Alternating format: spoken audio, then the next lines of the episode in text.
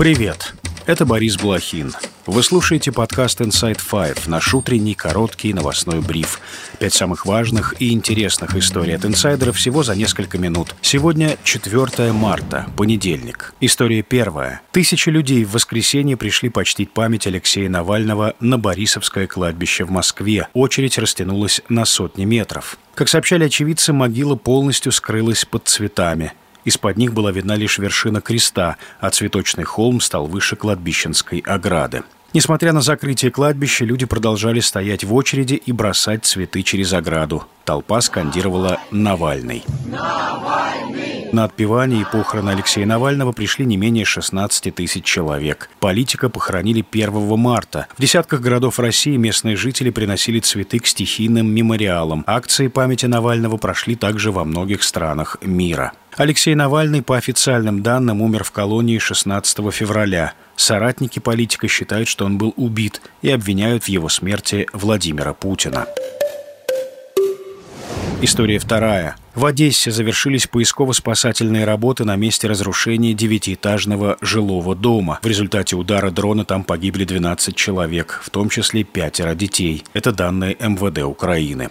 Российская армия атаковала Одессу и Харьков беспилотниками в ночь на субботу. ВСУ утверждают, что в атаке на Одесскую область принимали участие 8 дронов, из которых 7 удалось сбить. Один из беспилотников попал в жилой дом и разрушил подъезд. Российские военные удары пока не комментировали. Москва не раз отрицала обвинения в намеренных ударах по гражданским объектам в Украине. Добавлю, в воскресенье российские войска нанесли ракетный удар по городу Курахово. По данным властей Донецкой области, в результате атаки атаки ранения получили 16 человек.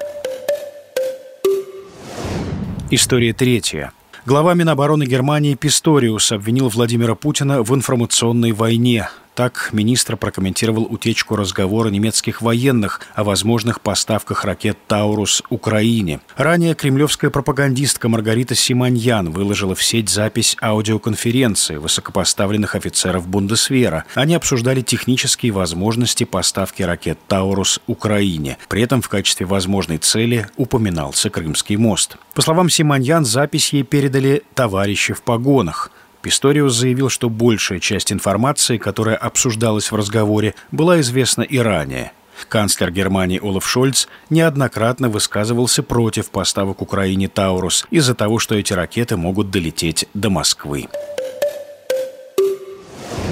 История четвертая. Дональд Трамп выиграл предварительные выборы в Мичигане, Миссури и Айдахо. По итогам голосования бывший президент с большим отрывом опередил свою соперницу, экс-губернатора Южной Каролины Никки Хейли. Тем не менее, Хейли продолжает борьбу. Она остается в гонке благодаря помощи спонсоров, которые хотят поддержать альтернативного кандидата. Впереди в США так называемый супервторник, 5 марта. В этот день кандидатов в президента от республиканской и от демократической партий будут выбирать сразу в 15 штатах. Если Трамп станет единым кандидатом от республиканской партии, то за Белый дом он будет вновь бороться с Джо Байденом. В 2020 году Трамп Байдену проиграл.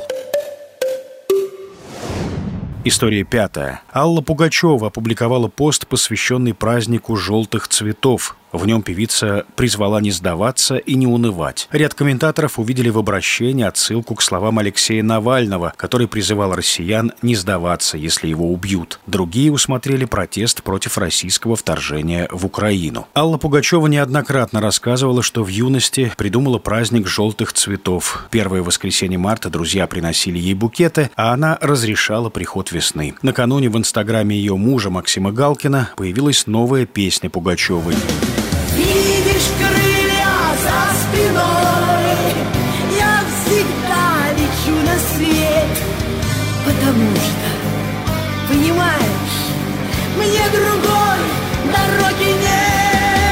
Певица покинула Россию вскоре после того, как Галкина объявили иностранным агентом. Тогда же она опубликовала пост в его поддержку. Пугачева заявила, что солидарна со своим мужем, который желает своей стране мирной жизни, свободы слова и прекращения гибели людей за иллюзорные цели. И это все на сегодня. Это был подкаст Inside Five.